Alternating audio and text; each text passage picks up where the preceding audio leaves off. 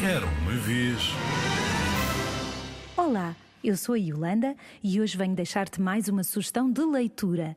Ouves a história e depois vais à procura do livro. É muito divertido porque assim ouves a história e lês a história e vês as ilustrações.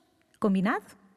E se os animais dessem beijinhos de boa noite? A autora desta história chama-se Anne Whitford Paul e quem a ilustrou foi David Walker. Este livro foi editado pela Nuvem de Letras. Vamos lá à história. Se os animais dessem beijinhos de boa noite, a preguiça e o seu filhote iriam pendurar-se numa árvore para darem um beijinho e começariam a aproximar-se muito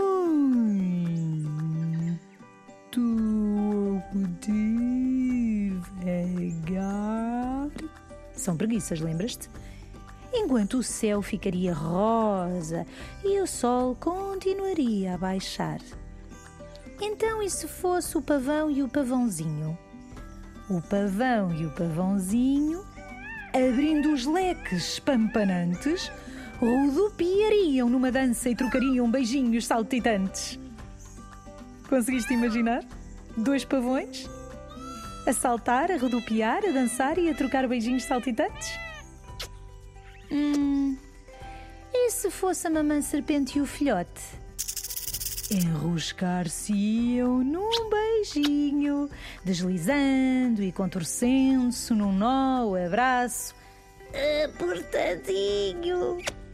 A cria de morsa e o seu papá, de bigodes bem espetados, esfregariam os focinhos em beijinhos repenicados. A mamãe elefanta daria um beijinho com a sua tromba gigante e depois molharia o bebê com um esguicho refrescante. Se os animais dessem beijinhos de boa noite, o céu perderia o brilho, a lua apareceria de mansinho e a preguiça e o seu filhote estariam ainda a dar um beijinho. Claro, são preguiças. O papagaio e o seu filhote aproximariam os bicos gentis, dando beijinhos, pic-pac, pic-pac, pic-pac, com bicadinhas no nariz. o lobo e o lobinho dariam um beijinho e depois, au, variam. O urso e o ursinho dariam um beijinho e a seguir, rosnariam. A mamã macaca e o seu bebê iriam de galho em galho a baloiçar. Esticando os lábios bem esticadinhos, dariam um beijinho em pleno ar. É, não. São trapezistas malabaristas. A foca e a sua cria soprariam beijinhos no ar, fazendo bolhas na água que subiriam até rebentar. Se os animais dessem beijinhos de boa noite, a lua iluminar-se-ia, o céu tornar-se-ia azul marinho e a preguiça e o seu filhote? Estaria. Ai que sono! Ainda a dar um beijinho.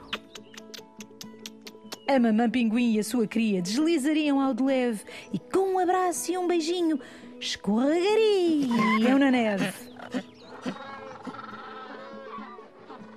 O papá rinoceronte e o seu filhote dariam beijinhos com leves pancadas, tocando os seus chifres, toque, toque, toque, toque, toque, em melodias sincronizadas. A girafa e a sua cria esticariam o pescoço, elegantes, e dariam muitos beijinhos junto às estrelas cintilantes. O canguru e o seu bebê saltariam, upa, upa, upa, dando beijinhos, aqui e ali, entre pulos, em catadupa. O filhote de hipopótamo e o papá dariam beijinhos antes de procurarem uma cama de lama, para juntinhos se deitarem. Hum, tão fofinhos. Se os animais dessem beijinhos de boa noite, o céu ficaria negro, a lua brilharia mais um bocadinho. Estaríamos todos aconchegados, prontos para o soninho. Mas a preguiça e o seu filhote, ora imagina lá, estariam ainda a dar um beijinho. Boa noite, dorme bem.